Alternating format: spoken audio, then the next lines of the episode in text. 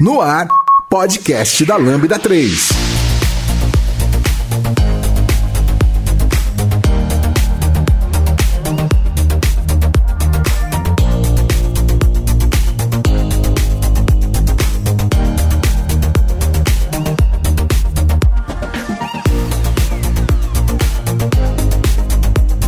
Olá, eu sou a Wanda e esse é o podcast da Lambda 3 e hoje vamos falar sobre mudança para São Paulo. Aqui comigo estão Anderson, Rogério, Vitória, Norton.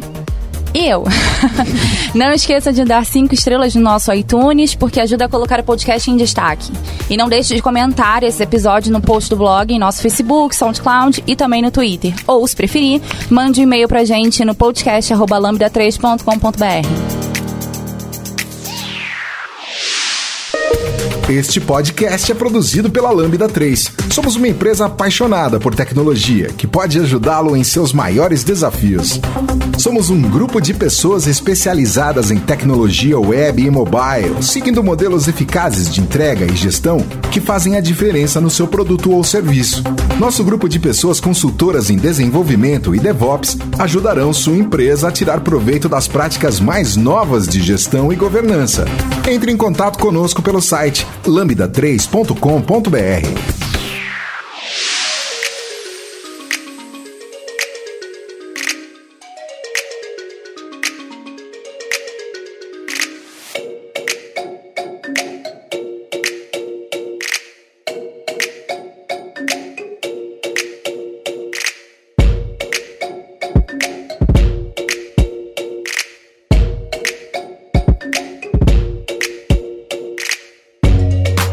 Então, pessoal, vamos começar a tocar. Primeiro, vamos nos apresentar, né, nesse podcast. Vamos falar de onde que a gente veio. É, eu sou do Rio de Janeiro, carioca. Acho que o pessoal já deve ter percebido pelo sotaque arrastado.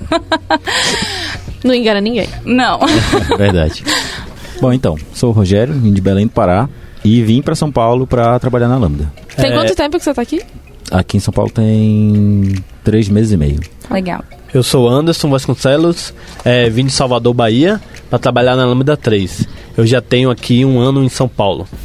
Eu sou Norton, vim de Minas Gerais, estou aqui há dois meses para trabalhar na Lambda 3 e é isso aí.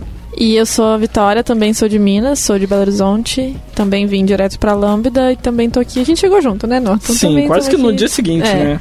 E Wanda, você chegou direto pra Lambda ou você teve outra experiência? Não, eu cheguei, eu moro já há dois anos e cinco meses, ou seis, não sei. É, eu vim para outra empresa, na verdade, vim para cá porque meu marido veio transferido e aí eu mudei minha vida aqui para São Paulo, mas não vim direto para Lambda, então tem muita coisa para contar aí. Legal. É, quem aqui já, já conhecia a cidade?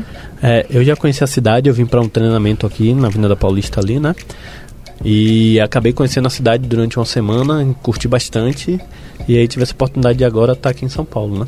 Bom, eu conheci São Paulo, já passei duas semanas aqui no final do ano passado, final de 2018. E aí, mas é bem diferente, né? São Paulo que você conhece de turista a São Paulo é São Paulo turística, é São Paulo... que você vai morar. É bem É. diferente, cara. É, quando eu vim pra cá, eu vinha em eventos que era ali na Berrine, um lugar muito chiquezinho lá e é bem diferente mesmo do, da vivência, né? Acho que é diferente também, principalmente por causa da, da rotina que você vai ter. Sim. Que quando você vem passeando, você não tem. Uma coisa que, é, que eu achei engraçado, que quando eu vim conhecer São Paulo, foi em fevereiro, então peguei o verão paulista, né? E tipo, o pessoal falava frio, oh, nossa, você vai passar frio, pra mim foi tranquilão, né? Fiquei na Avenida Paulista, hospedado em um hotel, e aí quando eu vim pra morar em São Paulo, uma das coisas que eu senti assim, logo de cara foi o frio, porque eu cheguei em julho e peguei o meu primeiro inverno em São Paulo. Baiano, né? É, lá um Chegou calorzão, sofrendo. chegou aqui logo sofrendo. É, eu senti também o frio pra caramba, cara. Eu É. cheguei aqui em abril. Ainda não tava frio, frio real. O frio foi fazer agora em julho. E, cara, é muito louco, porque eu venho de Belém do Pará, que é tipo, tá frio, 29 graus, é frio. A galera se, se veste toda pra sair na rua. E, tipo, meia-noite faz 29 graus em Belém, cara. É surreal. Eu acho que BH é um pouco mais parecido que São Paulo, né? Assim, eu pego o frio de 15 graus em BH, é um frio frio. Aqui o frio frio é são 8 tipo, graus. isso é frio morte pra mim.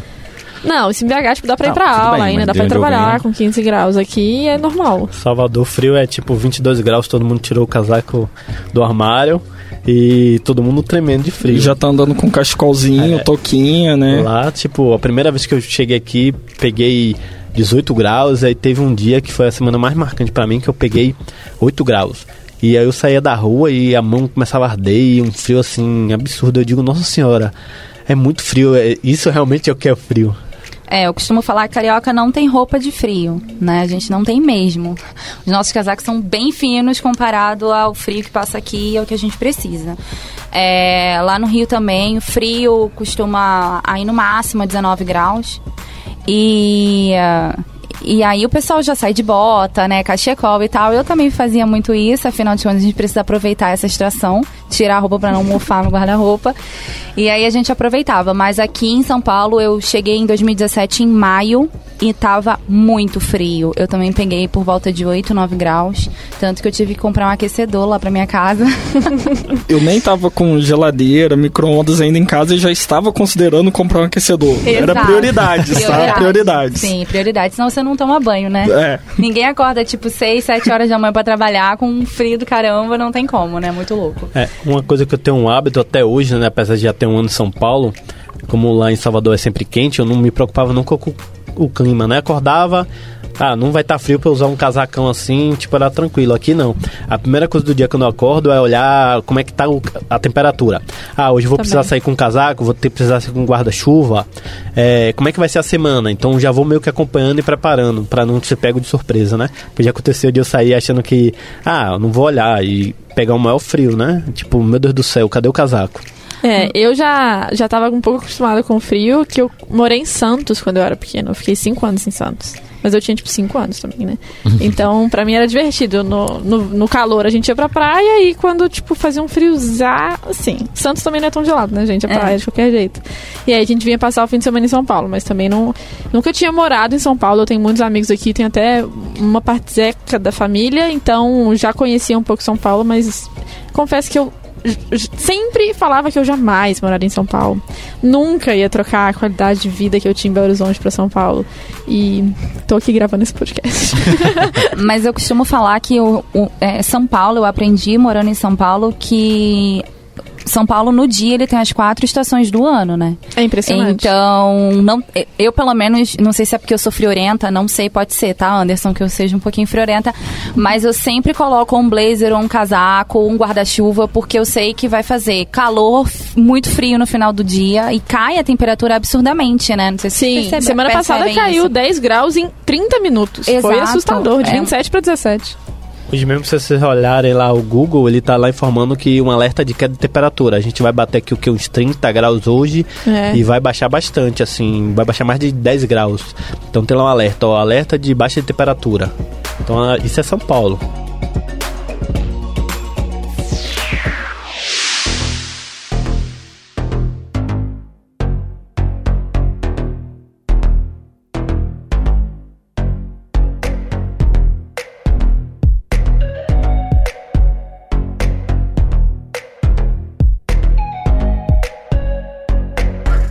Entre em contato pelo site lambda3.com.br.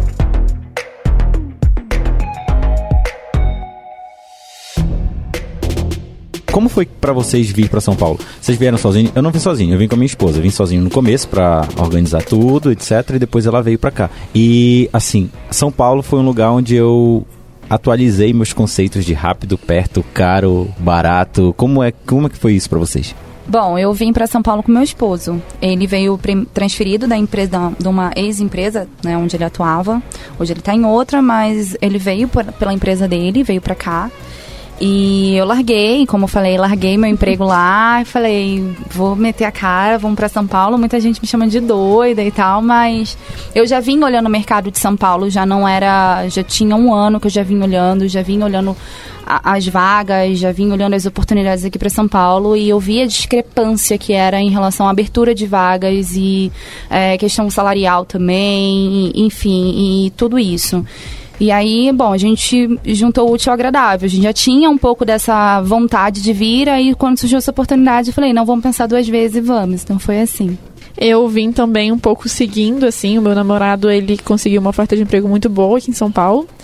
E como a gente já tinha plano de morar junto no semestre seguinte, né? A gente tava querendo a partir de agosto, eu falei, bom, tem nada me segurando em BH, eu já tô infeliz no meu, no meu trabalho. Na- São Paulo é, igual a Wanda falou, oportunidades a cada esquina. Então eu comecei a procurar emprego assim.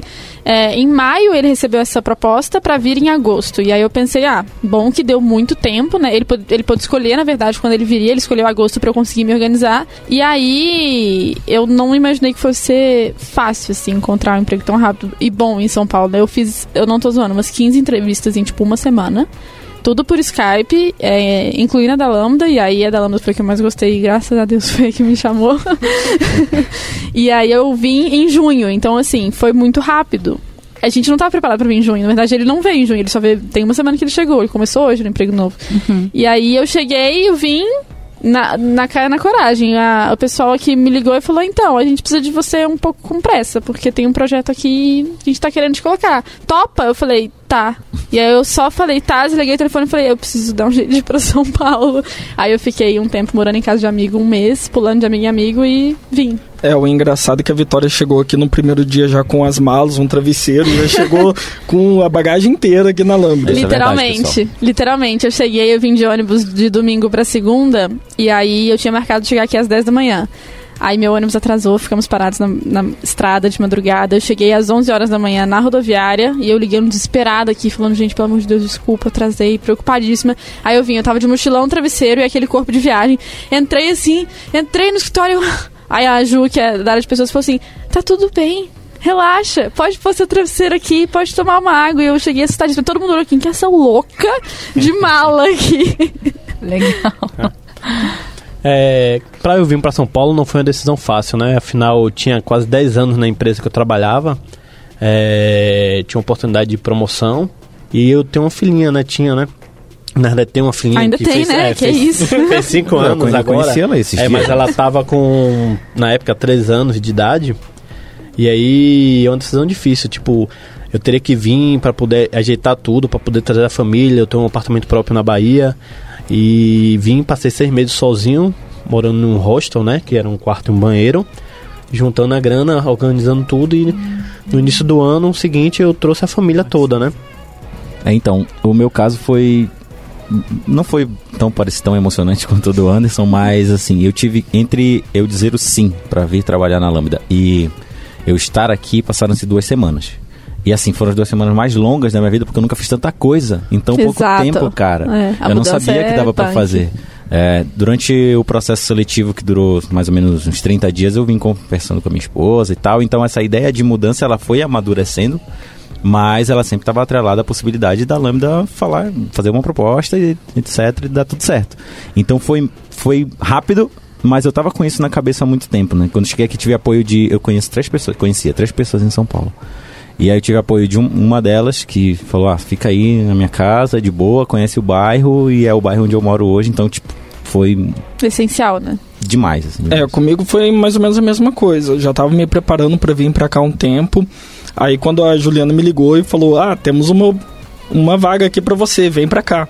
Bateu um desespero. Falei: "E agora eu vou pra uma cidade onde não conheço quase ninguém, minha família não tá lá, não tenho casa lá, nada", né? Já tava no ponto de desistir, porque tinha outras oportunidades pra mim lá onde eu morava. Aí eu falei, liguei para um amigo meu que veio pra cá pra São Paulo, lá da minha cidade, estudou comigo. Veio pra cá na cara e na coragem, sem emprego nenhum. Pegou a moto, veio e ficou uns dois meses aí sem trabalho, pra finalmente conseguir um trabalho e agora tá bem. E eu assim, cara, consegui um emprego num lugar legal, numa empresa muito boa, e não tô indo. Então falei, ah, pera lá, vou, eu tenho que arriscar, não vai ser um medo de não ter um lugar pra morar, isso daí eu resolvo depois. E a Lambda foi muito receptiva comigo nisso. Eu acho que isso é algo que faz muita diferença, principalmente aqui na Lambda. Eu tenho amigos que também são desenvolvedores, trabalham em outras empresas e eles não têm o acolhimento que a gente tem. E em todos os aspectos, né? Não é só de mudança, assim. Às vezes, até se você for trocar de projeto aqui na Lambda, é uma experiência diferente. Eu acho legal não só a questão do acolhimento, mas um passo antes também, né? Que é a questão de é, olhar para pessoas que são de fora de São Paulo, mas que querem uma oportunidade aqui. Eu acho que isso é o mais importante. E dar a oportunidade. né? Exato, porque por uma questão é, de experiência, assim, eu tô vendo que todo mundo aqui veio direto pra Lambda, não foi o meu caso, né? Então, meu esposo, ele veio transferido da empresa que ele trabalhava na época, é, ele su- surgiu a oportunidade em março, ele veio em abril, eu fiquei lá, então eu só vim em maio. É, eu comecei a trabalhar de fato em junho, então quem olha assim acha, ah, foi muito rápido pra você conseguir isso, mas não, porque quando ele quando surgiu a oportunidade de ele vir pra cá em março, eu comecei a mandar currículo pra cá.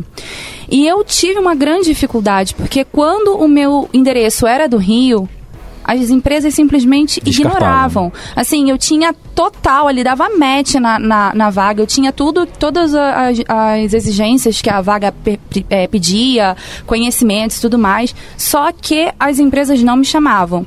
E aí eu comecei a mapear. E aí o que, que aconteceu? O que, que eu tive que fazer pra meio que burlar um pouco desse sistema, né? É, eu esperei o Rafael vir pra São Paulo, é, ele me deu o endereço, aí a gente tinha um endereço físico daqui de São Paulo, ele me passou o endereço, eu comecei a colocar isso no meu currículo, e um outro agravante foi a questão do meu DDD. É, ele precisou pegar um chip pra mim de São Paulo, me enviar por Sedex, pra eu conseguir ter um outro aparelho pra receber chamadas do, de- é, de- que as empresas me vissem e começassem a entrar em contato comigo. E aí, é, o que, que eu falava pra elas é que eu, eu- realmente eu colocava o que estava no meu currículo. Eu estou de mudança, então essa mudança está acontecendo, é presente. é, e eu consigo estar aí. Aí me falava, tá, mas você está no Rio hoje, como é que você faz? Não, eu consigo estar aí amanhã. E aí as empresas me chamavam e eu comprava passagem assim de última hora e vinha aqui para São Paulo para fazer a entrevista. E participei de alguns processos e tal. Alguns eu descartei, outros eu não passei. Mas é, de fato eu comecei a trabalhar em junho, porque eu já estava aqui em maio, né? Já, já tava com a casa em- mais ou menos em ordem. E aí foi quando eu comecei a trabalhar de fato. Então, assim, é, quando a gente fala da Lambda nesse sentido, não apenas do acolhimento, a gente também fala no, no sentido de, de olhar para essas pessoas que querem vir para cá, que Não, querem uma destacar, oportunidade. não destacar, né, as pessoas. Exatamente. Uma coisa que eu acho engraçada é que a área de pessoas aqui teve bastante paciência, porque Nossa. como eu tinha fala. 10 anos de empresa e eu era o funcionário mais antigo do setor, quando eu pedi demissão, meio que as pessoas não queriam aceitar que eu estava saindo da empresa, porque eu era meio que o alicerce do setor, fazia tudo, sabia tudo.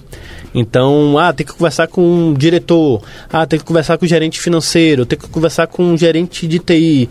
Não, conversa ali com o RH, pelo amor de Deus. Ah, não, conversou agora, ah, conversa agora com fulano. Tipo, passei por várias pessoas tentando me convencer para não sair da empresa. É, e não vi- e tipo, não vá pra São Paulo, lá é frio, você mora aqui numa cidade quente, é bem bacana. Negativo, né? É, tipo, Adoro desculpa, não É. vai ter várias frio. coisas. Ah, será que vai dar certo? Muita Teve poluição, é. muita gente falou isso comigo. Teve outras pessoas que, tipo, ah, vai, vai. Muita gente também me apoiou, dá certo. É, minha esposa foi quem mais me apoiou nessa decisão, porque foi uma decisão em conjunto. Porque não é só a mudança minha, seria mudança dela e de minha filha e tá longe da família.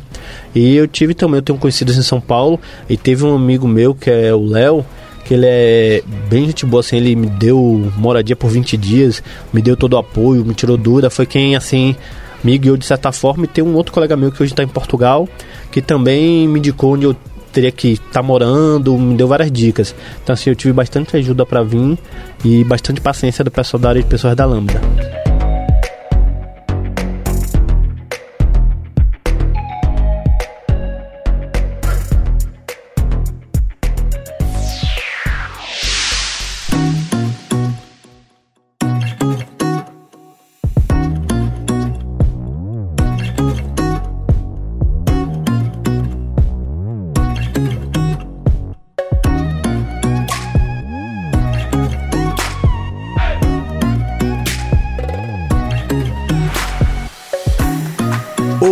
Podcast da Lambda 3 no seu aplicativo preferido. Como é que foi esse desafio pra vocês de encontrar uma moradia? É, conta aí pra gente. Bom, então, é, como eu falei um pouquinho antes, eu fiquei na casa de um amigo meu, que é bem por sorte. Cara, eu dei muita sorte em vários aspectos, tá? A primeira é que a casa do meu amigo é muito perto da Lambda, é coisa de 20 minutos de ônibus, que em Belém eu levava uma hora pra chegar no trabalho. E- Olha só, não muda pra São Paulo, tudo longe. Ah, cara, isso a gente pode até explorar depois, mas a minha qualidade de vida aqui melhorou pra caramba. Cara, Pois que é. bom, é bom saber disso. Então venha pra São Paulo. Mas aí, continuando. O meu amigo mora no bairro de Perdizes, é aqui bem pertinho da Lambda. Então eu pude ficar lá na casa dele na época da Semana Santa desse ano, que teve, teve quatro dias, assim, tipo quinta, sexta, sábado e domingo. E nesses dias eu dei foco em achar o lugar. Ele me mostrou o bairro, eu achei, tipo, beleza, legal.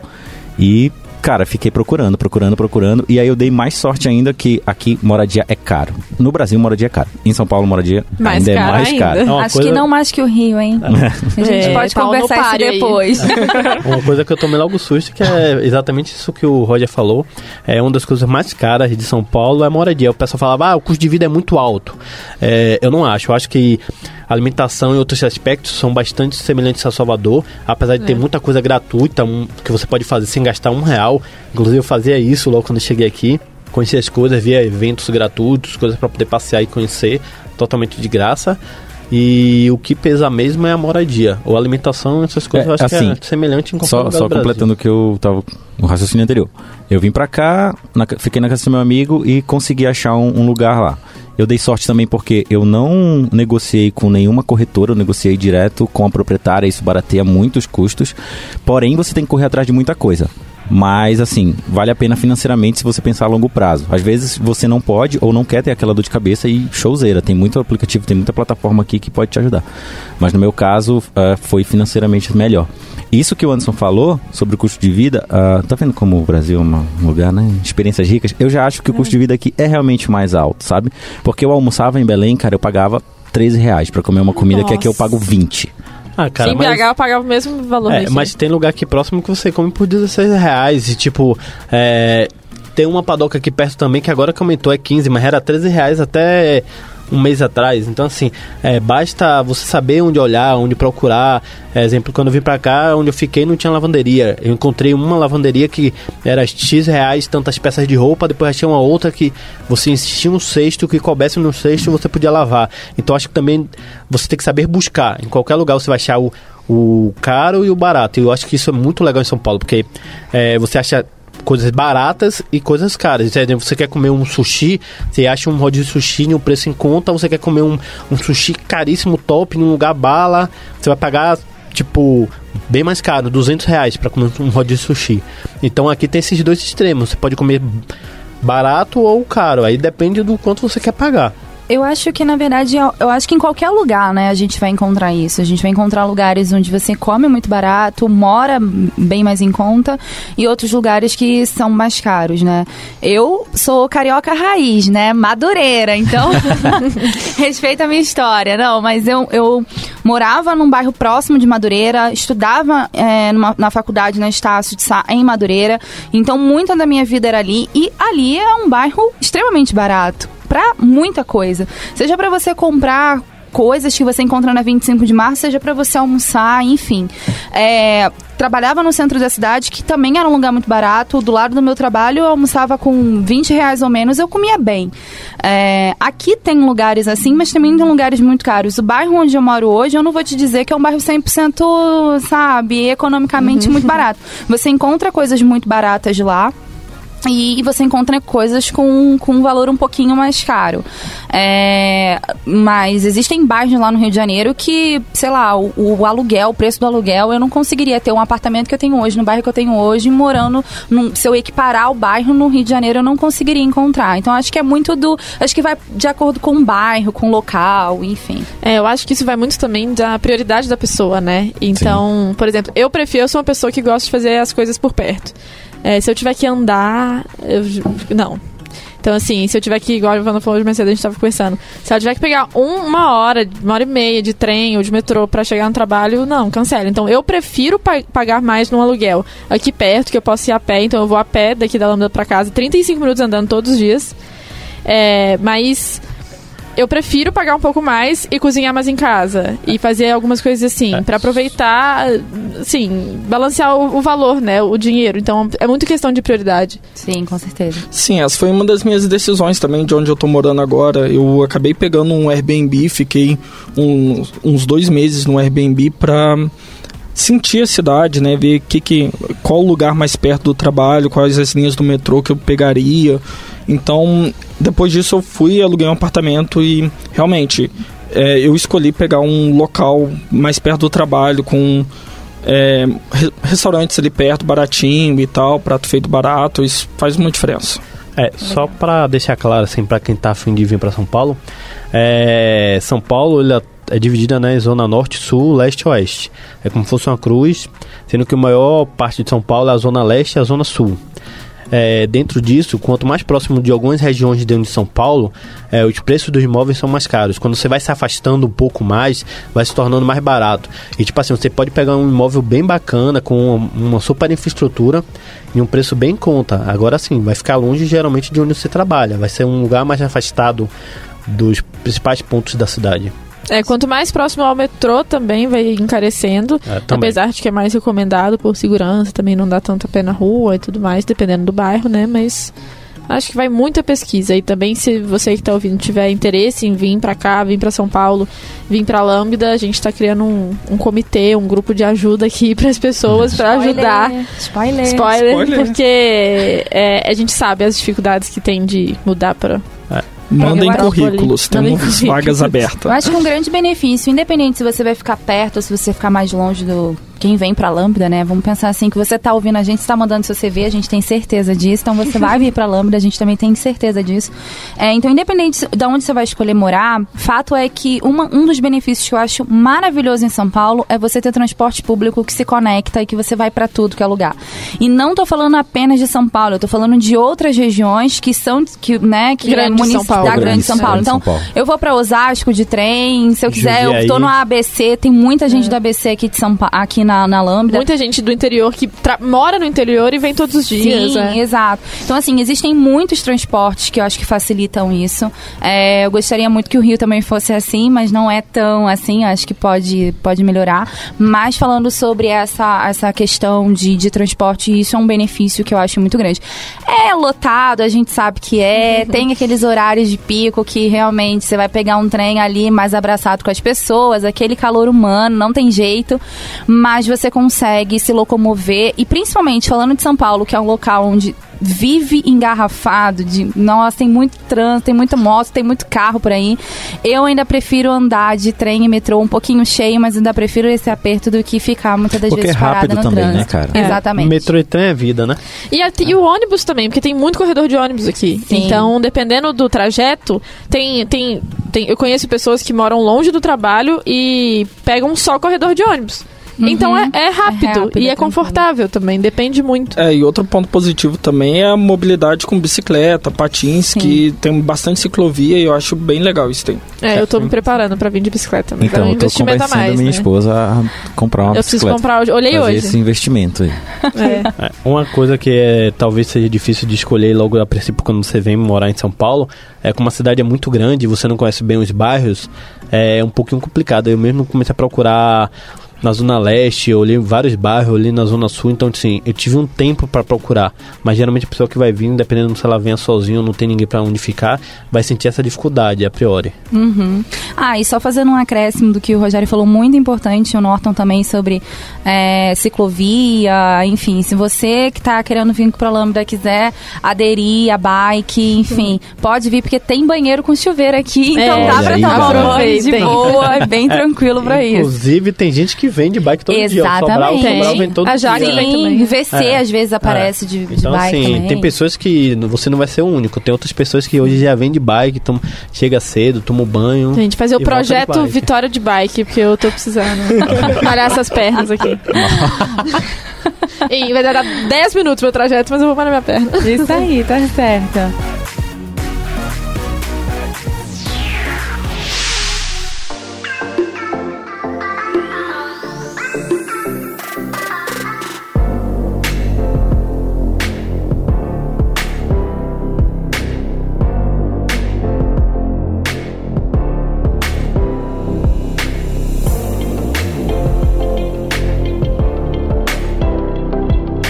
Já deu as 5 estrelas no iTunes pro podcast da Lambda 3? Vai lá! É bem interessante ver essa, essa quantidade de modais de transporte que a gente tem em São Paulo. Eu não estava acostumado com isso. De onde eu venho é ou é ônibus ou é você, entendeu? Ou você se vira. É, ou você vai no seu carro e é isso. Se tiver carro, se tiver condição Tem de muito Uber lá? Tem, porém a cidade em Belém, desculpa aí galera de Belém, vou falar só a verdade, tá? Mas a, a infraestrutura da cidade ela não está preparada para crescer na velocidade em que realmente cresce. E aí a gente tem muita dificuldade de transporte, que como a Wanda falou, você vai pegar o metrô, que é apertadinho, é verdade, dependendo do horário também. Mas ele é rápido, saca? Se você chega no metrô, puta, tá muito lotado, esse não, não vou pegar. Beleza, você espera três minutos, pega o próximo. É, É uma uma que tranquilidade, né? É, Uma coisa que eu acho bacana dessa questão da mobilidade de São Paulo é que as linhas de metrô e trem, elas lhe deixam locais legais. Você pode só né? andar de metrô e trem, você não precisa pegar ônibus. Eu só andei de ônibus aqui em São Paulo uma vez só. Ou seja, eu tenho um ano e só andei uma vez de ônibus. Então, assim, tudo eu faço de metrô e andando. É, já em Salvador, não. Salvador tem duas linhas de metrô que são novas, mas é, tem uma linha que ela larga na Avenida Paralela, é, que é uma avenida gigantesca. E... A avenida chama Avenida Paralela? É. Ó. E aí o que acontece? Tem uns bairros próximo à avenida e você tem que soltar no meio da avenida e pegar um ônibus. Você não consegue chegar no seu bairro onde você mora de metrô. Então são poucos bairros que realmente tem o privilégio de você ir de um lugar a outro de metrô. Como É, aqui em São o- Paulo. Aqui você faz várias baldeações, paga uma passagem só às vezes, ou mais de uma, mas geralmente é uma passagem, e você vai de uma ponta a outra ponta em São Paulo. Por exemplo, se eu quiser hoje de da Zona Sul até a Guarulhos, eu pago um transporte só e corto a cidade toda. Beleza. É, o Belo Horizonte eu já não posso falar muito, que tem uma linha de metrô que liga uma cidade à outra com Belo Horizonte no meio. E o metrô não é subterrâneo. Ou seja, é um trem que liga Contagem a, sei lá, Vespasiano, que é do lado de lá. Aí tem BH no meio, aí passa no centro de BH. Assim, 0,0001% da população usa. Mas eu usei por seis meses que eu fazia estágio. E eu ia da faculdade pro estágio, com sorte, tinha a estação de metrô no meio, é, em frente às duas, e, gente, é 1,80 a passagem. Nossa. É incrível. muito barato, porque pouca gente usa, não tem manutenção direito, não tem nada, não tem linha, não tem trem. É...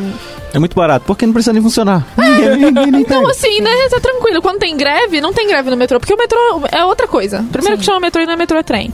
Mas aí é uma Tudo em discussão. Eu- Minas eu é posso trem. fazer. Tudo em Minas é trem, menos o trem, porque não é, é metrô. Só corrigindo, o nome da avenida é Avenida Luz Viana Filho, que é Ah. vulgo conhecida lá em Salvador Avenida como Paralela. Avenida Avenida Paralela. Mas por que ela é paralela à praia ou a paralela É porque, alguma verdade, coisa? Antigamente, quando ela surgiu, era como se fosse uma rodovia de Salvador Paralela de Freitas. Então só tinha mato em volta, não tinha nada.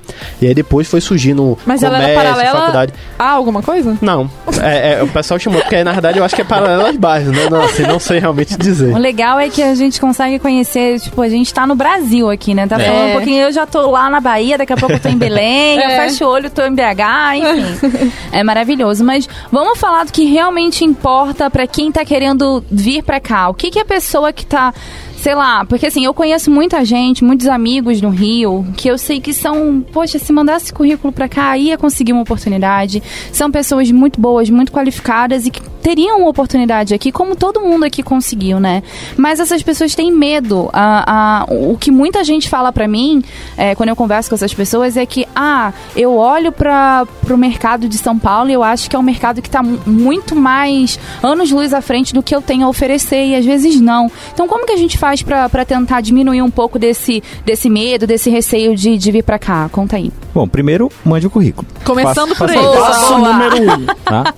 É, e assim, São Paulo, a gente já falou aqui mais cedo, realmente tem oportunidade pra caramba. E a gente que é des- desenvolvimento vive numa bolha ainda maior, que tem mais oportunidade ainda. A Wanda pode até falar que ela não é da área de dev em específico, acredito que tenha dificuldades que a gente não conhece, porque, como eu disse, a gente está numa bolha.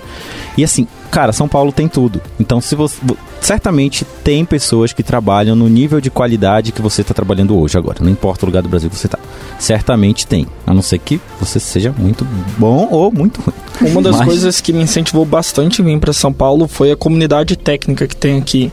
Então você, em uma semana, você consegue ir em cinco eventos diferentes e agregar muito conteúdo para É você. aí- mas aí a gente tá dentro dessa bolha que eu tô falando. Mas, tipo, lá, A bolha da imagina- tecnologia. Isso. Imagina Mas, é, mar, falando do- de marketing, comunicação, é porque eu faço marketing e marketing digital. Então eu também tô um pouquinho ali na tecnologia, né?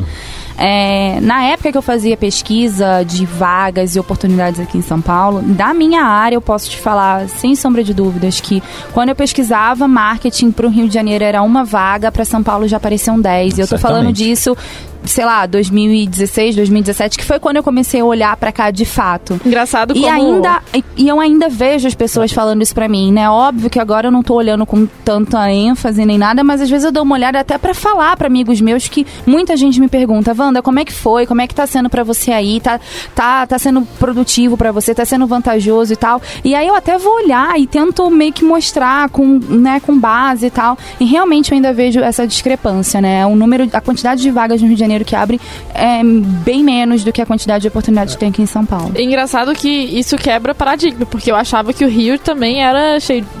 Porque assim, eu também venho da área de marketing junto com a Wanda, apesar de atuar em outra. É, eu também achava que o Rio era um polo, tinha mais oportunidade, tinha isso tudo igual São Paulo. E como você tá falando, parece que não, né? Até tinha, mas eu acho que depois de 2015, 2016, o Deu cenário uma- começou a mudar, sabe? Eu acho- que as- muitas empresas também passaram a vir pra cá, empresas financeiras que eram muito grandes lá no Rio de Janeiro Sim. também passaram a vir pra cá. Eu venho do As mercado matrizes estão vindo todas para é, São Paulo. eu posso né? falar isso até porque eu vim de mercado financeiro antes de vir para a área Uhum. de tecnologia, então eu senti muito isso. É, e é isso, assim, as empresas estão, estão se mobilizando, estão olhando muito aqui para São Paulo mesmo. Então, além do Rogério, mais alguém aí para dar dica do que fazer, além de mandar o CV, que eu acho muito importante, mas E, esse, gente, mandem currículos mesmo, que tá com muita vaga aberta para desenvolvimento e UX. E a agilista abriu agora, isso. E mande sempre pelo site. Manda direto pelo site que a gente confere tudo por lá e aí fica mais fácil. Tá, mas e no caso de um cara que não trabalha com nada de tecnologia? Ele trabalha com. Ele é, sei lá, professor de inglês. Não- como é que esse cara. E ele quer vir pra São Paulo. Ele vai dar um ele vai vir, a gente vai ajudar ele. a vir. É, eu acho que eu acho que é uma- Eu não vou deixar ninguém deixar de vir, não. eu acho que uma ferramenta muito importante hoje que as pessoas precisam, precisam olhar com carinho ao LinkedIn, forte. Com certeza. né? Sim, sim. Eu acho que antes de você olhar qualquer, qualquer ferramenta de divulgação de vagas, seja o vagas.com, olha a gente aqui, né, vendendo jabá dessas, desses não tá ganhando nada pra isso, mas enfim. mas eu acho que o importante é olhar o LinkedIn com carinho, fazer networking com pessoas da sua área. Isso também mudou muito, né? E outra dica também que eu dou é entrar em contato mesmo com recrutadores de São Paulo, de empresas aqui de São Paulo. Isso é muito importante Ser um pouco cara de pau, ser assim, um pouco né? cara de pau, Aham. mandar mesmo. A minha primeira oportunidade foi. Eu fui cara de pau, porque Uhum. eu tava vendo que tava, tava tendo um- muitas pessoas mandando currículo lá pra empresa e tal. E eu chamei a, a pessoa que tava divulgando, mandei uma mensagem pra ela, adicionei ela, né? Porque eu não era premium, então eu não conseguia mandar aquela, aquele e-mail sem ser amigo. Mas aí depois que ela me aceitou, eu mandei, falei da minha história, mandei meu currículo na caruda, assim mesmo, sabe? E falei com ela, falei, olha, se tiver um canal, eu já mandei pra lá no canal, se tiver outro canal pra mandar, beleza, mas eu acho que é importante também me apresentar e fazer esse Eu diferencial fiz de muito fato. isso também. Né? E falando, só um minutinho, falando como pessoa que. Eu já tive empresa, então, pessoa que recebe as mensagens, é legal. Não é que você tem que ser cara de pau, que você tem que ser folgado, não. Isso não é errado, sabe? É, Então, quando eu tava fazendo processo seletivo pra minha empresa e eu tinha que é, avaliar os currículos e uma pessoa vinha conversar mais, mandava e-mail direto ou mandava mensagem no LinkedIn, eu sentia que aquela pessoa tinha um pouco mais de vontade, sabe? Interesse, então, é né? é mais interesse. Então, é muito bacana, assim, você ir direto. Eu fiz muito isso também pra conseguir vir pra Uma São Paulo. coisa, às vezes, é você sentir que a pessoa realmente tem interesse de trabalhar naquela empresa, e outra coisa, às vezes, a pessoa manda o currículo para receber uma proposta para poder ver uma contraproposta na empresa que tá. Sim. Então, assim, É. você vê, às vezes, consegue sentir isso. Exato. Exato. Sem querer fazer jabá do LinkedIn aí, mas se você tiver condição no LinkedIn, ele tem uma função do prêmio ali que você consegue se Você é comparar. prêmio, Norton? Eu sou. Chique ele, né? Interessante. Tudo bem. Você consegue se comparar ali com outras pessoas Sim. que aplicaram para aquela vaga. Então você consegue entender, às vezes, até mesmo quantas pessoas de fora da cidade de São Paulo que estão tentando aquela vaga São também. aderente à vaga. Sim, aí você percebe que você não tá tão sozinho assim, sabe? Exato. E aí eu fico com uma pergunta agora. Como é que foi a questão de você chegar e falar assim, ah, eu quero receber X? Sabe? Porque do lado de fora de São Paulo, a gente não sabe como é que é a- O mercado o mercado financeiro aqui. Quanto que eu posso pedir? Como é que foi isso? Eu confesso que eu chutei. Eu comecei a chutar nas pretensões. É, Aí eu perguntei para um. É porque assim, a empresa que eu trabalhava tinha um escritório em São Paulo. Então eu pedi transferência no início, eles falaram, claro, não tem problema algum, só não vai aumentar Daqui seu salário. Aí eu eu falei, eu- colega, falar uma coisa. É, o custo de vida de BH um terço do custo de vida de São Paulo, né? Aí eu, eu só que eu ficava sem graça de mandar mensagem para os meus colegas que trabalhavam aqui em São Paulo, nessa mesma empresa, perguntando quanto eles ganhavam. Então eu ficava meio assim, tipo, ah, não vou chegar, oi, quanto você ganha, né? Então eu comecei a meio que. Eu comecei com uma ex-gestora minha que tinha saído dessa empresa. Aí eu falei, ah, eu tô procurando empresa, emprego em São Paulo, se souber me indica aí. Ela, ah, quanto você tá querendo? Pede tanto, não sei o que lá. Lá, na, lá na, onde a gente trabalhava, o fulano ganhava tanto. Eu, ah, claro, é. ok, beleza. Aí eu consegui as informações. Mas quando você tem. Mas eu chutava. Mas quando você também tem contatos aqui, fica Foi mais bem fácil. mais é isso que eu fácil falo pros mim. meus amigos. Não sei se meus amigos É. estão escutando esse podcast. Oi, amigos. Oi, amigos. Então conversem comigo, entendeu? Manda mensagem. Mas quando você não, não tem ninguém aqui para quem você perguntar, existem algumas empresas que fazem esses levantamentos, tanto da sua área, do seu segmento, quanto por região.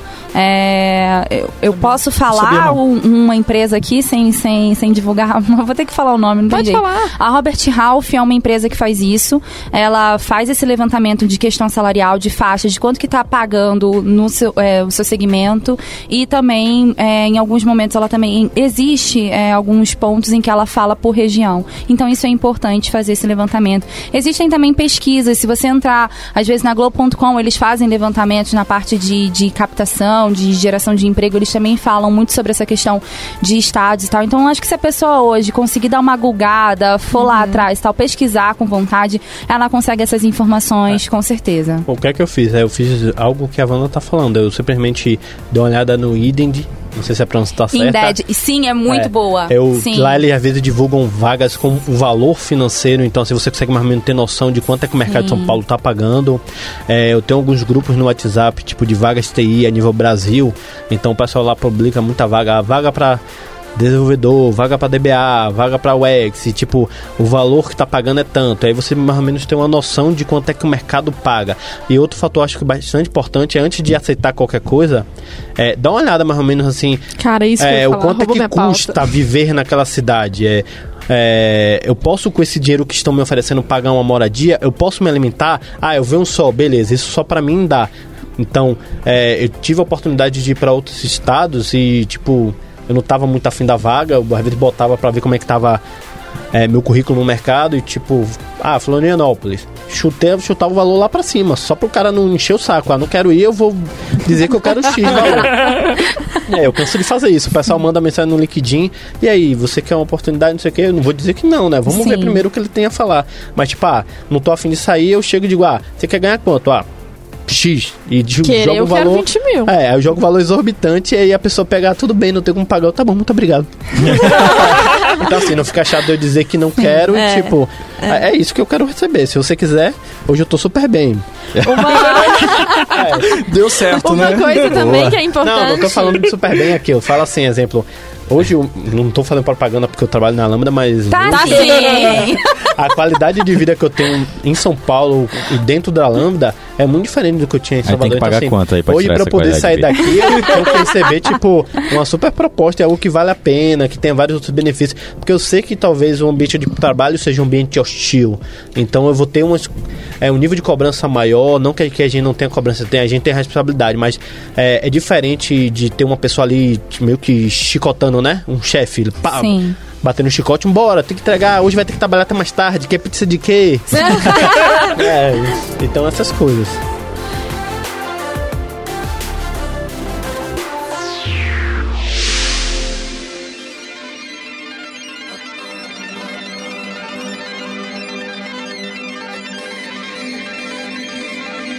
Escreva pra gente podcast@lambda3.com.br.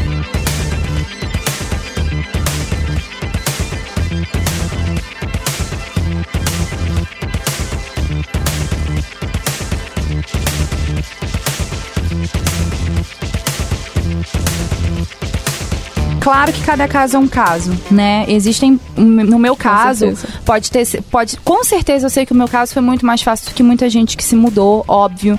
Eu vim com meu marido, ele tava vindo transferido da empresa dele, então ele teve todo esse suporte também. Então, óbvio que pra mim, eu, eu tenho certeza que teve muita gente que passou por muito mais dificuldade. Mas quando você faz uma mudança de vida, de sair da tua região e ir pra outra, eu acho também que não é uma coisa do dia pra noite, né? Você não olha e fala, ah, quer saber? Vou começar a mandar meu currículo para São Paulo, não. Eu acho que rola um estudo antes também, uma preparação. Então, o que você falou, né? Começa a dar uma olhada, assim, vou fazer uma simulação aqui de como que seria a minha vida se eu fosse para São Paulo hoje. Então, vou começar a pesquisar aqui nesses sites de, de aluguel de imóveis, quanto que sai mais ou menos um... Sei plano de lá, internet. um plano de, de internet, ou quanto que sai mais ou menos o, o, o, o valor do aluguel, perto da região da Lambda, sei lá, vou entrar no site da Lambda, vou pegar um endereço que eu não conheço nada de São Paulo, vou fazer uma pesquisa, pô, eu preciso de X, hoje eu ganho Y. Então, quanto que eu preciso de diferença para estar indo para lá? Eu acho que isso também, esse- essa pesquisa também, é porque é, o que, é muito do, do- da pessoa, é muito do individual. Às vezes X é pra pessoa, Y tá bom pra outra e, e tudo bem, É né? é diferente. Se você vem sozinho, você quer um valor. Se você vem com a família, você sabe que tem que arcar. Exatamente. É, eu tive uma situação de que foi bastante engraçada. Minha esposa tinha dois, dois empregos lá em Salvador. E ela ajudava nas despesas. E aí essa decisão de mudar, a gente saberia que ela teria que mudar. A gente não tem nenhum parente. Eu tenho uma Sim. filha de 4 anos, que agora fez 5. Então a gente tem toda uma preocupação. Não é simplesmente, ah, Uhum. vamos mudar no oba-oba. Então eu fiz o cálculo. Quanto é que daria para eu manter a família lá até ela conseguir alguma coisa? Como é que eu Exatamente. conseguiria manter hoje é, tudo funcionando? Porque eu ajudava na despesa lá e ela me ajudava também, então tinha o- a renda dos dois. E eu estando em São Paulo, vou ter um custo de moradia lá sozinho. E vou ter que ajudar aqui ainda ela morando aqui. Eu tenho um custo de alimentação sozinho, mas ela também tem um custo cá. Eu tenho um custo para me manter com o plano de saúde de São Paulo e manter o plano de saúde do- das pessoas lá na Bahia. Uhum. Então, ter todo esse cálculo, ter toda essa preocupação. Isso É, aí. é, e aí o que você falou, varia de pessoa para pessoa. Exato. Ah, Então, eu tô orgulhoso de vocês, na verdade. Que todo mundo Todo mundo pesquisou. Pois é, cara, eu não pesquisei nada. Eu também Assim, não, só vim. É, eu, quando vim da primeira vez em São Paulo, no final de 2018, eu aproveitei, né, pra botar uns currículos, claro. e aí, é, recebi algumas propostas e, tipo, beleza, não, não deu certo porque eu tenho alguns problemas. Eu gosto de trabalhar num ambiente que hoje, graças a Deus, a Lambda consegue me oferecer. E aí eu achei que poderia não dar certo e beleza, acabei não aceitando. Mas eu já vim com. Já voltei pra Belém naquela época com o mindset de, cara, eu preciso realmente sair de, de Belém, porque, até voltando um pouquinho no que a gente já falou, o mercado em Belém, cara, é o quê? 1% do que a gente. do, do volume de, de vagas e de dinheiro que circula aqui. Então, em algum momento eu teria que sair de lá, ou então é, me acomodar e viver o, o que a região me, me propunha lá. Agora já está começando, tem mais startup e tal, tá bem legal. E aí, só falando sobre a proposta salarial, eu simplesmente, quando conversei aqui com a Lambda, e isso eu até conversei com a minha esposa, que a gente não se encantou por São Paulo, da primeira vez que a gente veio, mas se existisse uma empresa onde eu queria trabalhar era na Lambda pelas referências que a gente tem, pelo o ambiente que ela oferece. E eu simplesmente, as propostas que eu tinha recebido antes, na- na- no final de 2018, eu falei pra Lambda que aquela era a minha pretensão, sem saber se era realmente Você o que eu pegou a base do que tinham te oferecido. Isso, É. e, e isso é perigoso. Assim, no meu caso, eu acho que até equilibrou. Mas é perigoso, porque aqui em São Paulo a gente tem é, pessoas que trabalham em um. Como é que eu posso colocar em termos não ofensivos? Mas elas não trabalham da forma é, mais, Saudável. mais saudável e não trabalham com as melhores práticas, digamos assim, ganhando salários de tipo 14 mil CLT. É. Saca? Por circunstâncias, tudo bem. Às vezes o cara saca muito de alguma coisa que só ele faz e beleza. E às vezes tem cara que trabalha pra caramba, que, ganha, que é muito bom e ganha 3 mil. Saca? Isso É. acontece até em São Paulo. Uma coisa que eu ia comentar é isso, assim, é, às vezes a gente tá naquela animação toda de vir pra São Paulo e tudo mais e a gente tem que tomar cuidado pra também não aceitar a primeira coisa que aparece. Exatamente. Porque, igual o que o Rogério falou, tem muita empresa que não te oferece a melhor oportunidade.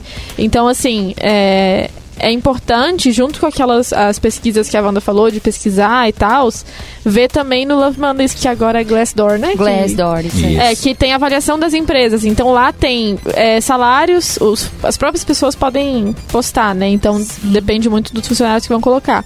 Mas muita gente coloca lá salário, é, quanto ganha, se é feliz, coloca os comentários. Então é, é muito importante ler essas avaliações das empresas também. Então eu li da Lambda e falei, gosto. E gosto. Que bom. Eu também dei uma stalkeada lá também. Eu, dei uma não, eu não só dei uma stalkeada, como essa minha gestora que eu falei que eu comentei, ela falou: Ah, acabei de voltar de um evento e conheci uma menina que trabalha na, na Lambda. Manda mensagem pra ela. Aleatória. É. Aí eu mandei mensagem pra Lu, Luizão de Baixo. E aí eu mandei mensagem pra no LinkedIn, tipo, oi, nunca vi a menina na vida. Só adicionei e falei, oi, tudo bom? Então, tava querendo mandar currículo pra Lambda? Que que, que você acha daí? Eu queria saber, conhecer mais. E ela começou a falar mil maravilhas e eu falei, estranho, né? Tipo assim. A menina falou, ela não falou nada de errado. E eu, eu, ela parece ser só uma funcionária. Ela não é ninguém do RH, não é ninguém querendo me convencer. Ela só tá ali, tipo, de boas no canto RH? dela. O que, que é isso, RH? RH? Área de pessoas aqui. e aí, ela começou a falar bem. Eu falei, ah, não sei, vou dar uma. um- vou, vou pesquisar um pouco mais. Aí eu fui ver no Love Mondays e entendi, aí eu entendi a propósito, né? A, a pro- por que, que a Lambda é assim e tudo mais. Aí eu gostei. Além de eu dar essa stalkeada lá também, eu tinha alguns amigos aqui que hoje moram e trabalham em São Paulo, né? E aí eu também tipo, pedi referência a alguns conhecidos. E aí, conhece essa empresa? É legal? E aí, tipo, eu tive boas referências da Lambda. E aí eu digo, pô, Você não, você não conhecia ainda a Lambda? Mandem Sim. currículo. não, não conhecia. É engraçado, a empresa que eu trabalhava antes quase fechou o contrato com a Lambda, então eu não poderia Eita. nem vir. Olha aí. Então dei a sorte de não ter fechado o contrato. E aí, quando eu pedi para sair, eu não falei para onde eu vinha. E depois de um mês cair em São Paulo, eu botei lá no LinkedIn que eu tava na Lambda. e aí meu antigo Na gerente me... cara de todo Aí meu mundo. antigo gerente me ligou, cara, é, é sério isso? Se eu soubesse que você ia pra Lambda, eu não tinha nem gastado saliva. Tipo. Ficou pistola. É, não, não é que pistola. Não, Ele que- sabe que é a empresa que presta um serviço de qualidade, Ah, tá.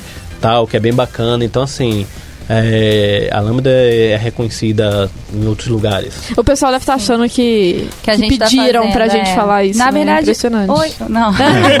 Oi, já estamos acabando. Não, assim, a gente sabe que a Lambda não é a única empresa que pratica é, ações como a gente tem aqui dentro. Enfim, a gente sabe que existem Essa cultura mercados. não é. A Lambda não é a única, óbvio, mas é, eu acho que cada uma que teve um, um- um pouquinho de experiência já, passar, já passou por outras empresas e de todas as empresas pela qual eu trabalhei, eu nunca tinha trabalhado numa empresa com essa cultura, né? Sim. É, esse cuidado com as pessoas, esse cuidado com pessoas que, tão, que estão vindo de fora, tanto que a, a Vicky até falou da, deu spoiler, né, que a gente está fazendo uma comissão aí para abraçar as pessoas novas que estão entrando, até por a gente saber exatamente é, é, essa situação de estar num local novo, de não conhecer São Paulo praticamente nada, enfim, esse medo, tudo isso, toda essa, essa novidade pra gente, é, a gente tá, tá, tem essa- esse cuidado, tem essa preocupação em todos os sentidos, né?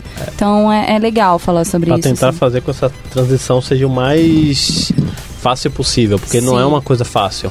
Você tá deixando seus amigos, sua família, é, toda uma história para começar, é, pra começar do zero. Então, tipo, E chegar em uma cidade que a cultura é diferente É, também. É muito agitado Ah. aqui. Tem pessoa que não aguenta É. ficar em São não, Paulo. é engraçado porque, tipo, é, lá na Bahia você passa uma semana com o cara, o cara é seu melhor amigo. E aqui em São Paulo as pessoas têm meio que a cultura de é, não se aproximar assim tão facilmente. Hoje, por exemplo, já tenho amigos aqui na Lambda, tenho amigos em São Paulo, mas de início eu senti um pouquinho isso, porque Uhum. O pessoal de Salvador, não tô falando porque é minha terra, mas o pessoal é, Não, mas você chega, do Nordeste brinca, é bem tal, e aí o cara já chama você, vamos ali tomar uma cerveja, e já são melhores amigos, conta a vida toda. É, tipo, Mineiro também, não pode falar nada. É, Então é bem também. assim. é- é- de início a gente sente um pouquinho isso, mas depois é tranquilo. Sim. Então, isso que o Anderson falou é, tipo, bem real, assim. Tem gente no meu prédio que eu não conheço. Assim, eu acho que eu já dei só bom dia, saca? E isso é muito E esquisito pra mim. quando dá bom Sim. dia. É, muito É, eu ia esquisito. Da onde eu, eu venho, velho, você conhece todo mundo, conversa com todo mundo. É essa história que o Anderson falou. Cara, uma semana de trabalho é suficiente pra você ser brother do Em cara Minas, mesmo, sabe? Em Minas, com certeza, você já tomou um cafezinho na casa de todo mundo. Ah, as, as tiazinhas? Ih, todo mundo fofocando na porta do E prédio, aqui é conversando, muito todo mundo brother. Aqui, cara, às vezes as pessoas não te falam e assim, você tá passando na Paulista, eu, eu ando um pouquinho na Avenida Paulista pra chegar até Lambda, velho, é um mar de gente, todo mundo no seu planetinha ali. Sim. É, e assim, as pessoas passam por ti, não te falam nada, se esbarrar, esbarrou, é isso. Uma coisa que eu achava engraçada é que quando eu vinha visitar São Paulo, como eu tenho muitos amigos aqui, eu venho, tipo, vinha uma vez por ano, assim, no mínimo, às vezes duas. E aí eu falava, nossa, eu nunca moraria em São Paulo, porque eu, todo- eu sinto que toda vez que eu vou, tá todo mundo agitado. E, tipo assim, eu tô andando na rua, eu tenho que estar no ritmo de todo mundo e eu me sinto, ah, sufocada. Sim. Tipo, é como se a cidade fosse ansiosa. A ansiedade toma conta de tudo. Eu acho que é. E é, é, e aí assim, você tá no metrô, se você não tá no ritmo das pessoas do metrô, você é atropelado. Se você parar do lado esquerdo do metrô, a pessoa te dá um, um soco na cara, É, não, na é, é escada. impressionante. Então, Exato. assim, você tem que estar no ritmo, mas eu achei que fosse ser pior. É sério, cara. É, cê- não pa- gente, não parem no Na- lado na esquerdo da escada. escada do metrô. Você vai ser socado. Ali é tipo, é o corredor de ônibus pra quem tá subindo a É, é escada. a via expressa. Isso. É a via expressa. Eu acho que eu fiquei com tanto medo que foi tranquilo. Assim. E esse trauma do- da escada rolante, eu, eu levo isso pra mim até no shopping. Não, eu faço isso em BH quando eu vou. eu não paro do lado esquerdo em nenhuma escada rolante, em nenhum lugar na- do mundo. Exato, às vezes eu tô na escada rolante do shopping, aí eu paro do lado esquerdo e eu, ai meu Deus, deixa eu sair, tipo... Eu faço isso também. E às vezes eu olho pra trás e tá todo mundo meio que de boa, Mexendo no sabe? celular. Pô, mexendo no celular. E eu, gente, eu tô na escada rolante Pode do crer. shopping. É, a cidade é, ela não tal. desliga, né? Não, não desliga. É- essa questão de não conhecer o vizinho, isso é muito, isso é muito real mesmo, né? Porque eu falando como zona norte do Rio de Janeiro, o pessoal lá todo mundo se conhece, se conhece mesmo, assim. Seja, sei lá, eu morava num, num prédio que tinham quatro blocos e eu conheci os moradores dos quatro blocos, né? de pedir café, de, de trocar dúvidas e tal, de saber o nome das crianças e tudo mais. Aqui você não sabe. Eu, pelo menos no meu condomínio, que já tô lá dois anos, já era pra eu saber, pelo menos. Não, as pessoas que eu conheço e que eu falo mais é o porteiro, que eu entro, eu sempre falo com ele. sempre. O zelador que acaba interfonando lá pra minha casa quando chega alguma correspondência, alguma coisa do tipo, são as pessoas que eu mais falo, assim. Agora, o meu vizinho, eu não sei o nome. Eu sei que é um casal e tal, mas eu não sei quem é o nome, não sei. Sabe o que Enfim, faz. não sei o que faz, não sei se é daqui mesmo de São Paulo, se não é e tal. Eles agora devem saber que eu sou do Rio, porque eu comprei um tapete lá, um carpete. Botei lá, I love carioca, sabe? Então, assim, eles sabem agora que eu sou do Rio. Mas provavelmente eles não sabiam até, sei lá, um mês atrás, sabe? E isso eu também sinto um pouco de falta, de, de, de você ter mais essa comunicação, de conhecer mais e tal. Mas, enfim, acho que é algo que a gente com o tempo vai, vai, Vai relevando, né? né? Vai acostumando.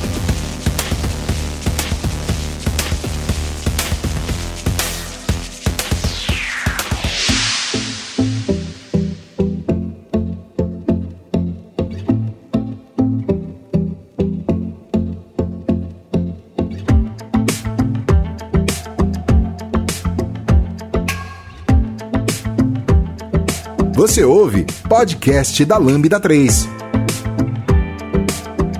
Vocês tiveram dificuldade pra moradia aqui em São Paulo? Do tipo, não dificuldade de encontrar, de dar match da moradia e do que você pode pagar. Mas, por exemplo, eu sofri preconceito, cara. Não sei porquê, talvez por eu ser do norte. Mas eu sofri preconceito de, tipo, você vai pagar mesmo? Você tem emprego mesmo? O que, que você faz da vida tal? Eu acho que talvez esteja muito atrelado à idade, à questão de ser um homem ou não. Exemplo, no meu caso, me perguntaram se, se eu ia morar só. Uhum. Tipo, ah, a imobiliária chegou. Vai morar quem no apartamento? Aí eu digo, não, vai morar eu, minha Isso é um esposa pouco uma filha. invasivo, né? É, É, é, mas tipo, Na eu acho que essa verdade- questão de ter mais menos noção, vai molhar uma família e não vai ter bagunça no apartamento. Exato. Eu acho que a preocupação, na verdade, é o dono não quer ter problema com o apartamento. Ele quer alugar, quer ganhar o dinheiro dele, mas ele não quer ter dor de cabeça com aquilo. Ele não quer que esteja festa, não quer receber ligações de que ah, outros vizinhos estão reclamando do morador. É, eu Eu acho entendo. que independente de qualquer coisa, eu acho que sim é admissível, né? O fato de você ser homem, só solo, que tá indo ali procurar um apartamento e receber esse tipo de, de perguntas invasivas, eu acho isso um absurdo, é inadmissível. É, eu acho assim, o que tem que ser visto é você quer comprar, você pode pagar e... Sim. É, eu não tive dificuldade no sentido das pessoas olharem pra mim e me estereotipar ou olhar pra minha cara e não querer nem abrir o apartamento ou fazer essas perguntas, não. O que eu senti de dificuldade mesmo era porque como eu ainda morava no Rio de Janeiro e eu tava, enfim, buscando apartamentos e tal, então todo final de semana eu tinha que vir aqui e tal, e às vezes rolava que eu não conseguia, porque as imobiliárias, sei lá, funcionavam até duas horas da tarde, eu tinha ou que madrugar, então tinha que sair de de- do Rio de Janeiro de madrugada, 3, 4 horas da manhã pra estar aqui em São Paulo cedo, e cedo que eu digo é 10, 11 horas, que nem já é tão cedo assim. Sim. Ou eu não conseguia, ou acabava fazendo contato mesmo por internet, por telefone, alguns me mandavam é, as fotos do apartamento e por aí vai. Então assim, eu visitei pouquíssimos apartamentos. O último eu dei uma sorte, porque o que eu tô nem tava divulgado ainda, então eu dei muita sorte. Mas eu acho que nesse sentido eu não, não sofri nem, nenhum problema Eu não, isso. é, eu também não sofri nada assim, eu sofri um pouco de medo, na verdade, porque eu vim também no susto, acabei ficando em casa de amigo, eu fiquei três semanas, cada semana na casa de um amigo diferente. E aí, Aí acabaram fins- os amigos, aí você teve que alugar. Não, mas teve um dia que eu comecei a entrar em desespero, que foi o seguinte. É, na casa onde eu tava ficando, os pais do meu amigo iam vir, e aí não ia caber, que era muito pequeno. Nossa. No fim de semana. Mas assim, eu tinha onde ficar. Só que o Henrique, meu namorado, ele ia chegar no sábado, 6 horas da manhã na rodoviária. E aí a gente já ia começar a visitar uns que a gente tinha marcado, que eram todos aqui, Consolação, Jardim, Santa Cecília, por aqui. E aí, na de sexta pra sábado, eu fiquei meio que sem onde dormir. Porque eu tenho a casa do meu tio, que é quase em Osasco. É um condomínio muito longe. Depois Butantã, tipo assim, longe. Então, se eu fosse dormir na casa dele de sexta pra sábado, eu ia ter que estar na rodoviária às seis da manhã pra receber o Henrique e a gente ia ficar na rua. PS, foi aquele fim de semana do feriado do 9 de julho que deu tipo 8 graus, que as pessoas morreram na rua de frio. Agora imagina a gente com uma, ele com mala e a gente, tipo, na rua. Aí eu falei, onde eu vou dormir? Onde eu vou passar esse fim de semana? Porque se eu tiver que ficar indo esse tempo todo pra casa do meu tio, que é muito longe, e com a mala dele, e nesse frio, aí eu entrei em desespero, eu fiquei tipo duas horas pensando o que eu ia fazer. Aí eu lembrei desse amigo meu que, que eu fiquei na dúvida se eu perguntava o salário dele, na época que trabalhava com a mesma empresa antiga, eu mandei mensagem pra ele: Não, vem pra cá, ele mora aqui na Bela Vista. Em Bela Vista. Eu. Nossa, maravilhoso. E aí eu consegui, mas foi o único perrengue, assim, de, de quando eu tava ficando na casa dos outros. E aí o que eu tinha mais medo, assim, é porque eu pensava, eu sou uma menina pequena, relativamente pequena, frágil, e eu tenho pavor de, tipo, assédio. Tenho muito medo de assédio.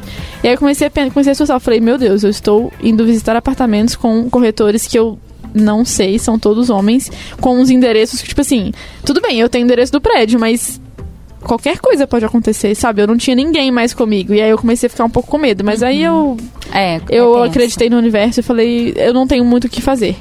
É, não Sim. tinha ninguém pra poder ir comigo. E aí eu falei, É, vamos. principalmente a gente como mulher rola. e- e- Esse existem medo, assim, medos, mas é. existe esse medo também que eu acho que só uma mulher entende a outra, É, exato. o pânico da outra. Realmente é complicado. Mas preconceito não. Por ser de fora, alguma coisa assim, não. E também, porque sempre me perguntam, todas as vezes me perguntam, eu visitei uns sete apartamentos. Todos me perguntaram, ah, é, e você trabalha? E quantos anos você. Todos achavam que eu tinha, tipo, 15 anos. Porque eu tenho cara de criança, né? Eles, ah, mas você veio estudar? Aí eu, não, eu vim trabalhar. Trabalhar com o quê? Aí a pessoa, tipo assim, você veio fazer o quê? Você tem dinheiro pra pagar esse apartamento? Seu pai vai pagar? Eu falei, não. E meu pai nem mora aqui. Tipo, meu pai não mora no Brasil Mas também são umas perguntas muito, tipo... muito invasivas, né? Pra E aí, que tipo você assim, quer ah, saber? Dá você veio estudar, falar. seus pais vão pagar o apartamento? Sério, perguntavam assim pra mim. Eu falava, não. É. Eu, eu vim trabalhar, já tô trabalhando e eu vou pagar. Aí eles ficavam meio tipo, será que você consegue? Aí eu. Meu filho, olha aqui! Isso é muito chato. É bem complicado. É muito inconveniente, assim. Você sofreu? Alguém mais sofreu alguma coisa? Não. Não. Não, assim, eu só quero deixar claro que não foi onde eu- o preconceito que eu sofri não foi com a dona do apartamento onde eu moro hoje. Ela é muito amorzinho, me ajudou pra caramba também. Ela foi a única que entendeu, assim, que abraçou. Tipo, cara, você tá vindo de longe, né? Você deve estar passando deve uma tá dificuldade cansado. aí. Então eu vou te ajudar. É, A dificuldade que eu tive só foi assim, questão de tempo, né? Porque eu tinha fechado o contrato onde eu morava, tipo, de seis meses no hostel. E tava acabando o prazo pra entregar e a família já tava tudo certo, passagem comprada, é, meio que organizada transportadora pra trazer as coisas e ainda não tinha endereço. E tipo, um mês foi mês da saga, tenho que achar um apartamento e acabou. Desespero, né? É, tipo, aconteceu de eu chegar em São Paulo, o contrato ainda pra assinar do apartamento e eu desesperado porque aluguei, eu peguei um quarto de hotel pra ficar com a família uns três dias e desesperado pra pegar logo a chave porque assim, eu não tinha garantia nenhuma que o cara não podia declinar e eu dizendo, eu falava, ó, eu tenho uma criança, eu tenho que você tem que me dar logo a resposta se vai estar tudo ok ou não, porque é, eu já aluguei lá, tô vindo com a família, eu vou fazer como se você disser não? Eu vou ter que procurar algum lugar pra ficar e não, não é assim do dia pra noite com a criança. Se for sozinho, beleza. Dá um jeito, pega outro hostel, mas quando tá com família é mais complicado. E eu acho que o caso de vocês, que Belém e Bahia são mais longe, né? Salvador é muito longe, Belém Uhum. sem comparação. Belém. tipo, é muito longe, não tem nem, nem como chutar a É outro quantidade de hemisfério já, quilômetros. é outro hemisfério. hemisfé- É sério? É sério. Tá depois da. Sim. Tô chocada. Gente, aula de geografia aqui. Se não for, se não for, a galera me corrige. Acreditamos E- em você, Rogério. É, a gente acredita em você. Então, assim, é muito mais complicado isso de. Eu posso ir pra casa no fim de semana. O ônibus é 100 reais. Se eu quiser passar, eu vou. Tanto que nas minhas primeiras semanas que eu tava aqui, eu ia quase toda sexta, né? É. Não quase toda sexta porque eu tinha dinheiro, mas. Agora Mas você tem, eu- é isso? que Tá falando? então? Não, não preciso. Não preciso ir pra casa agora. Agora eu tenho uma casa aqui. Mas aí, pra não ficar na casa de amigo os fins de semana, que- porque ficar na- nos fins de semana era mais cansativo, porque eu tinha que ficar com a pessoa lá. Durante a semana, não. Eu ficava aqui, Chegava lá, jantava, dormia, eu tava plena, né? Não atrapalhava. Eu sentia que eu não estava atrapalhando tanto quando Sim, atrapalhava sim. no fim de semana. Sim. E aí eu tinha a oportunidade de ir pra casa. Eu podia ir pra BH. É, o nosso também é mais complica- complicado, que é mais longe, né? É, É no- Minas, mas é Espírito Santo, né? é, divisa com o Espírito Santo ali, a estrada é bem complicadinha, não é bem diferente São de... quantas horas? 13? São 13, 14 horas, por aí. É, Por não, aí. eu em 6 horas não eu dá, tô em não dá pra ir num fim de semana e voltar igual você vai, porque pra BH pelo menos é uma reta praticamente, sabe? É. Eu acho que me- mesmo sendo seis horas é cansativo pra caramba. É. Né? Esse final de semana foi final de semana do Dia dos Pais, então eu estive é, com, um, né, com a minha família e tal, e é cansativo. Fui É. de carro, voltei. é- é- são seis horas, mas são seis horas que eu hoje falo. Tá cansada, gente, gostaria de estar em casa cansada." dormindo. Exatamente. É, né? é uma coisa que às vezes isso que é difícil. Eu tenho que esperar uma promoção de passar de avião para poder ir. Porque de avião são duas horas e meia. Se for de ônibus dá 26 horas. Tipo, Sim. É, o caso de vocês deve ser muito mais Então, complicado. assim, é é um planejamento muito ano, maior, né? é, tipo, Sim. tem que comprar passagem três, quatro meses antes e, tipo, dá pra dar tudo certo. É, gente, então, eu, eu acho que vocês conseguiram sentir um pouco das nossas dificuldades e perrengues aqui, né? É, aqui a gente fala de tudo, né? A gente não falou só bem da Lambda, a gente também falou do- das situações reais que aconteceram com a gente, de fato. O que a gente falou de bem da Lambda é porque de fato acontece aqui, então acho que todo mundo sente. É, novamente, a gente né, tá com algumas vagas, algumas oportunidades que abriram, então dá uma olhada. Entra lá no site da Lambda, www.lambda3.com.br. Vai lá no menu é, Vencer Lambda, lá dentro tem as vagas que estão abertas. É, a gente, de fato, está aqui fazendo um- uma ação para abraçar as pessoas que querem, que estão é, em, outros estados e têm muito interesse de vir aqui para São Paulo. Então, olhem com carinho as vagas, mandem o seu currículo sem medo de ser feliz. A gente, não discrimina ninguém por ser de fora de São Paulo. Não, pelo contrário, a gente recebe muito currículo de A fora maioria, de São Paulo. né, eu acho. Sim, muita gente. Tem a, no- prova disso são as pessoas que estão aqui fazendo esse podcast, que são todas de fora de São Paulo. Algum de vocês fez a entrevista presencial? Não, todo eu mundo fiz, eu fiz remoto. mas foi uma loucura, porque eu podia ter feito ela online, 100% online, mas eu apareci aqui em São Paulo do nada. Ah, beleza. Ah, foi Stalker.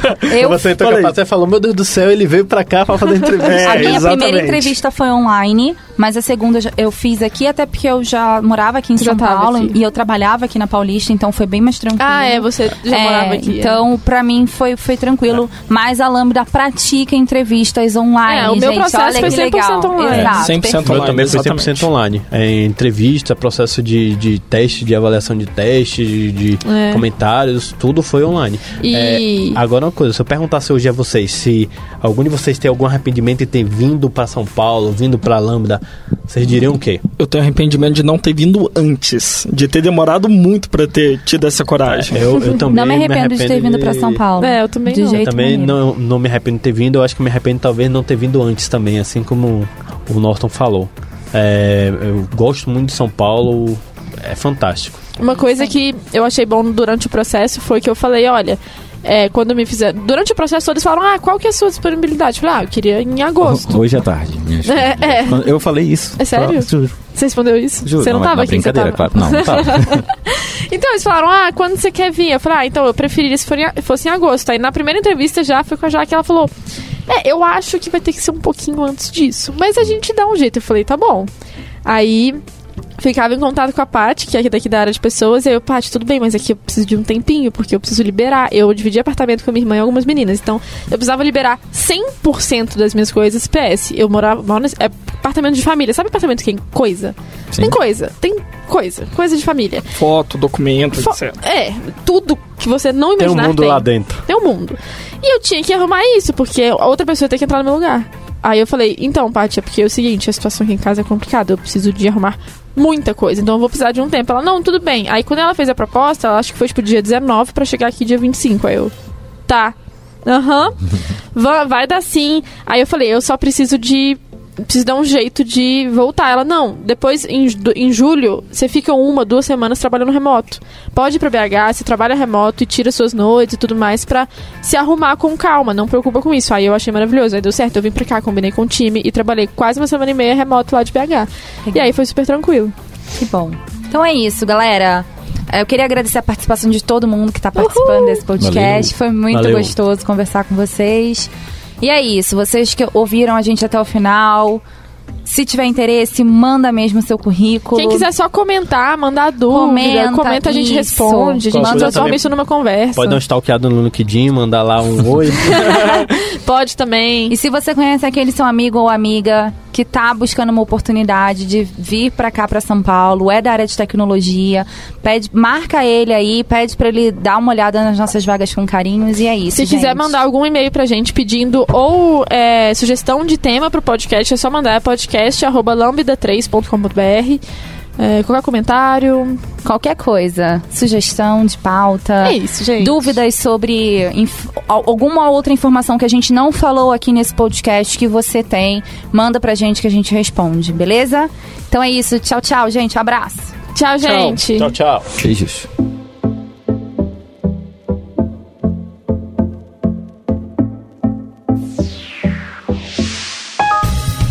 Você ouviu mais um episódio do podcast da Lambda 3. Indique para seus amigos esse podcast. Temos também um feed só com assuntos de tecnologia e outro que mistura tecnologia e assuntos diversos. Toda sexta-feira, sempre com o pessoal animado da Lambda 3. Se você tem um podcast e quer gravar num estúdio legal, nosso espaço está aberto para você. É um estúdio isolado acusticamente, com uma mesa de gravação e microfones profissionais para até cinco pessoas. Tudo de graça. A ideia é estimular o podcast no Brasil. Pode ser sobre qualquer assunto. Fale com a gente pelo e-mail podcast@lambda3.com.br.